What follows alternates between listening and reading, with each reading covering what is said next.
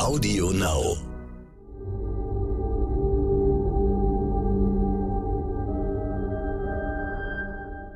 Es ist Donnerstag, der 17. März. Hallo und herzlich willkommen zum Stern-Podcast Ukraine, die Lage mit Carlo Masala, dem Politikprofessor und Militärexperten von der Bundeswehr-Uni in München und mit mir, Stefan Schmitz, aus dem Hauptstadtbüro von Stern und Kapital. Reden wollen wir über den Krieg in der Ukraine, wo die Hoffnungen auf eine politische Verständigung oder zumindest auf einen Waffenstillstand konkreter werden. Offenbar wird bereits am Text einer Vereinbarung gearbeitet. Wie schätzen Sie das ein, Herr Massala? Es gibt eine widersprüchliche Entwicklung, die ganz interessant ist zu beobachten und äh, von der nicht klar ist, inwieweit sie synchronisiert ist oder auf Risse in der russischen Führung hindeutet. Also zum, zum einen, wie Sie richtigerweise gesagt haben, gibt es große Fortschritte scheinbar in den Verhandlungen. Also selbst Sergei Lavrov hat ja gesagt, im Prinzip arbeiten wir jetzt nur noch an den kleinen Details. Und wir diskutieren über ein österreichisches oder schwedisches Modell der Neutralität der Ukraine. Auf der anderen Seite ist Putin an die Presse gegangen und hat nochmal eine Rede gehalten, die an Schärfe äh, kaum zu überbieten war. Redet er auch vom Blitzkrieg und äh, sozusagen nochmal klargemacht, äh, dass die Ukraine eigentlich keine Existenzberechtigung hat.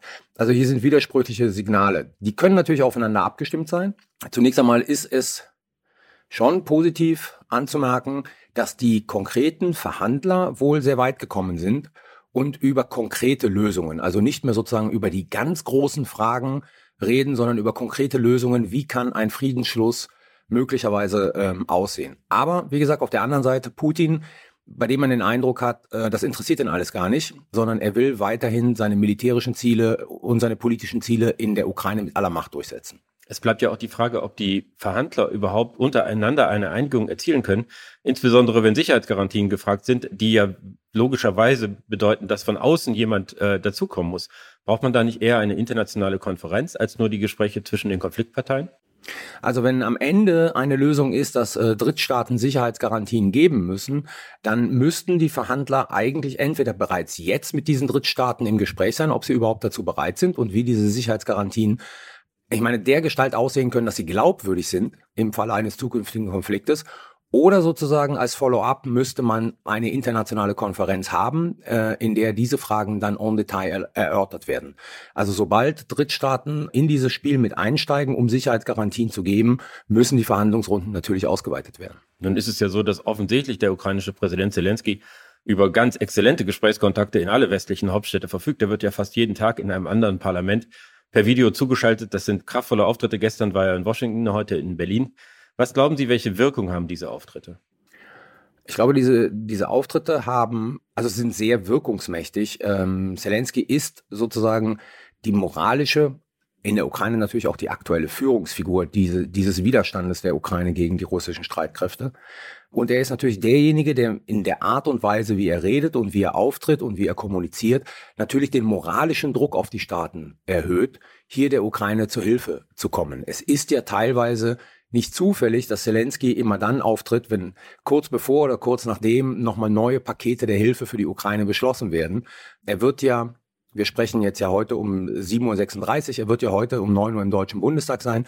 Und da wird seine Funktion natürlich nochmals sein, den Deutschen Bundestag und das deutsche Volk darüber hinaus äh, moralisch daran zu appellieren, der Ukraine weiter zu helfen, mehr zu helfen und äh, mit der Unterstützung der Ukraine bloß nicht nachzulassen.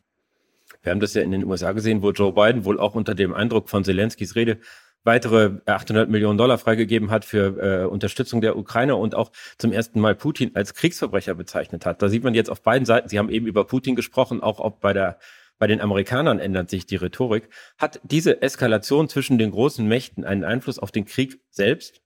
Ja, sie wird sicherlich einen Einfluss auf den Krieg selbst haben. Wenn wir zurückgehen auf die Vorkriegsphase, dann war es ja eigentlich Putins Ansinnen, was er ja auch erreicht hat, und Lavrov hat es ja einmal ganz deutlich gesagt, es geht den Russen darum, in diesen Fragen wie in allen anderen Fragen auf Augenhöhe mit den Amerikanern zu reden. Wenn Biden ihn jetzt äh, zum Kriegsverbrecher erklärt, was objektiv richtig ist, also in, in der Ukraine passieren massive Kriegsverbrechen in den letzten Tagen, dann ist das natürlich eine Herunterstufung Putins als Verhandlungspartner für die USA. Welche Auswirkungen das auf Putin hat, also ob das sozusagen Putins Isolationsparanoia, eigentlich ist es keine Paranoia, weil er mittlerweile wirklich isoliert ist, äh, international, äh, ob die das nochmal stärkt und er deswegen ja im Prinzip sich auf keine politische Lösung dieses Konfliktes einlässt und weiter eskalieren wird. Äh, das werden wir nicht wissen, das werden wir in den nächsten Tagen sehen. Wir haben ja gestern auch gesehen, dass äh, Putin deutlich gemacht hat, dass eine vollständige Besetzung der Ukraine nicht zu seinen Kriegszielen gehört. Das war ja auch vorher schon erkennbar und was den Westen der Ukraine angeht, war es wahrscheinlich immer so. Aber kann man darin auch sehen, dass er seine Kriegsziele äh, anpasst angesichts äh, der tatsächlichen Ereignisse des Krieges, dass er merkt, dass der Preis einer vollständigen Unterwerfung der Ukraine doch höher ist, als er gedacht hat? Ja, ich glaube, das, das kann man in diese Richtung interpretieren und das ist genauso, wie er ja vor ein paar Tagen auch dieses Ziel der Entnazifizierung und Demilitarisierung vom Tisch genommen hat. Also man realisiert, dass man die Ziele, die man äh, rausgegeben hat, nicht erreichen kann. Und wie Sie richtigerweise gesagt haben, die Besetzung der Ukraine war nie ein Ziel von Putin. Das wäre gar nicht gegangen. Aber man kommuniziert das nochmal nach außen. Und damit natürlich schafft man auch im Inneren, also in Russland, den Boden irgendeine Lösung als Erfolg für Russland verkaufen zu können. Und das ist es ja letzten Endes. Putin braucht innenpolitisch einen Erfolg. Also er kann keine Lösung haben, die so aussieht, als ob die äh, russische Föderation eine, ja, eine Niederlage in der Ukraine erlitten hat. Und jetzt rudert er kommunikativ zurück, um letzten Endes irgendwann mal dazustehen und dem russischen Volk verkaufen zu können, ob das real so richtig ist oder nicht, das ist egal. Es geht um Propaganda. Ich habe meine Ziele in der Ukraine erreicht. Glauben Sie, dass zu diesen Zielen nach wie vor ein Regimewechsel in Kiew gehört? Man sieht dann immer den, den Zelensky mit seinen, mit seinen Auftritten und äh, gleichzeitig fragt man sich, äh, wie ist eigentlich die Perspektive dieses Mannes, auch ganz konkret die Lebensperspektive. Der ist äh, bedroht. Man weiß nicht, ist er in einem Jahr Präsident der Ukraine oder ist er nächste Woche tot? Also ich sag mal so, wir haben ja, wir warten ja alle darauf, was in Kiew passiert. Also Kiew gerät immer stärker unter Beschuss. Aber es ist ja nicht so, dass man sagen kann, der Angriff auf Kiew hat angefangen. Und das wird natürlich ganz zentral sein. Also wenn es Putin gelingt, wenn es den russischen Streitkräften gelingt, Kiew zu zerstören, auszuhungern, dann fehlt natürlich Zelensky die Hauptstadt. Ich sag mal so, dann ist er ein Präsident, der sich irgendwo in eine andere ukrainische Stadt möglicherweise zurückzieht und von dort aus den Widerstand weiter organisiert. Aber letzten Endes fehlt ihm die Hauptstadt. Das heißt, die persönliche Absetzung Zelenskys, die hat Putin schon zurückgenommen. Aber letzten Endes geht es natürlich darum, ihn zu demütigen. Und da ist Kiew natürlich ein zentrales Symbol, die Hauptstadt. Wenn man es schafft, diese Stadt einzunehmen, diese Stadt so zu zerstören, dass Zelensky letzten Endes ein Präsident ist, der auf einem Haufen Schutt und Asche sitzt, dann ist das aus Putins Sicht eine maximale Demütigung dieses Mannes. Ich würde auch nicht ausschließen, das muss man ganz klar sagen, dass wenn dieser Krieg einmal vorbei ist, der Versuch der russischen Föderation, Zelensky doch noch zu beseitigen, nicht aufhören wird. Sie haben eben deutlich gemacht, dass Putin ein Ergebnis braucht, das er zu Hause als Sieg verkaufen kann. Was glauben Sie, ist er bereit, dafür einzusetzen? Die Zerstörungskraft der russischen Streitkräfte geht ja weit über das hinaus, was schrecklich genug ist, was wir bislang gesehen haben. Wie weit wird er da gehen? Das ist schwer einzuschätzen. Das hängt auch in, ich glaube, die, die diese Woche und die nächste Woche werden sehr zentral werden für die militärischen Entwicklungen äh, auf dem Boden, weil die Russen einige Herausforderungen haben im Bereich der Logistik, im Bereich, ich sag mal, des Wechsels ihrer Soldaten, die äh, in der Ukraine sind, aufgrund von Erschöpfungszuständen.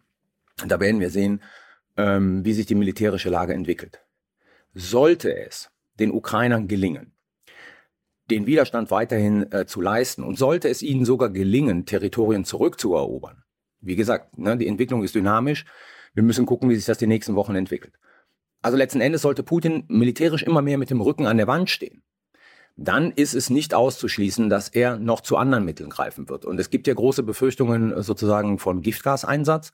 Da hat Biden eine rote Linie gezogen. Das heißt aber nicht, dass Putin diese rote Linie äh, nicht überschreiten wird. Und von daher, er hat dann noch sein Arsenal. Und dann reden wir natürlich auch möglicherweise von einem sogenannten Demonstrationsschlag.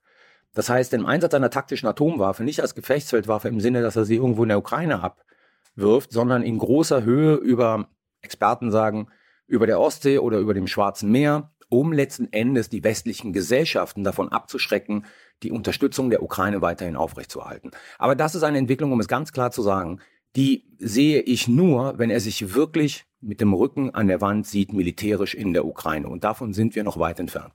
Aber auch ein solcher Demonstrationsschlag würde ja bedeuten, dass auf Jahrzehnte hinaus praktisch jede Zusammenarbeit unmöglich wird. Das wäre ja eine völlige Eskalation. Ja, das ist absolut richtig. Aber wenn ich mir anschaue, wie Putin reagiert und vor allen Dingen die Rede gestern, dann ist mein Eindruck nicht, dass es ein Bestreben ist, in irgendwelche kooperativen Beziehungen äh, zum sogenannten Westen in den nächsten Jahren zu treten, sondern er stellt sich eher darauf ein, dass Russland und seine Verbündeten auf Jahre, Jahrzehnte isoliert sein werden und möglicherweise sozusagen nur durch die Chinesen noch lebensfähig äh, gehalten werden, indem die Chinesen die schlimmsten Auswüchse der Sanktionen kompensieren. Sie haben eben gesagt, dass die nächsten Wochen ganz entscheidend werden, militärisch. Glauben Sie, dass wir noch im März sehen werden, in welche Richtung es geht? Wir haben ja jetzt alles diskutiert von einer völligen Eskalation bis zu einem raschen Waffenstillstandsvereinbarung. Äh, glauben Sie, dass wir da in zwei Wochen klarer sehen? Also mit Blick auf die politische Lösung weiß ich nicht, ob wir da klarer sehen werden. Mit Blick auf die militärischen Bewegungen sagen die Experten, ähm, und ich würde diese Einschätzung äh, teilen, dass die nächsten zwei Wochen sehr deutlich machen werden, ob es den russischen Truppen gelingt, sozusagen weiterhin vorzustoßen, äh, weiterhin zu eskalieren, noch stärker zu eskalieren, oder ob die Probleme, die sie haben, struktureller Natur sind und sie nicht in der Lage sein werden, diese zu lösen und dann möglicherweise ein Window of Opportunity für die ukrainischen Streitkräfte entsteht. Man, man soll ja nicht vergessen, dass ähm, es durchaus ernstzunehmende Stimmen gibt, die jetzt seit ein paar Tagen den ukrainischen Streitkräften den militärischen Sieg zutrauen. Und das liegt halt sozusagen an der Problematik, die sich den russischen Streitkräften gegenwärtig in der Ukraine stellt. Ich danke Ihnen, Herr Massala. Das war Ukraine die Lage. Die nächste Folge finden Sie, wenn Sie mögen, bei Stern.de, Audio Now und überall, wo es Podcasts gibt. Natürlich können Sie unser Angebot auch abonnieren. Ganz besonders möchte ich Ihnen an, heute ans Herz legen Stern Plus. Dort finden Sie Gastbeiträge, spannende Gastbeiträge zum Krieg, unter anderem von Alice Schwarzer und Richard David Brecht. Den Menschen in der Ukraine hilft die Stiftung Stern. Falls Sie spenden möchten, finden Sie alles weitere auf unserer Website. Ganz herzlichen Dank und hoffentlich bis morgen.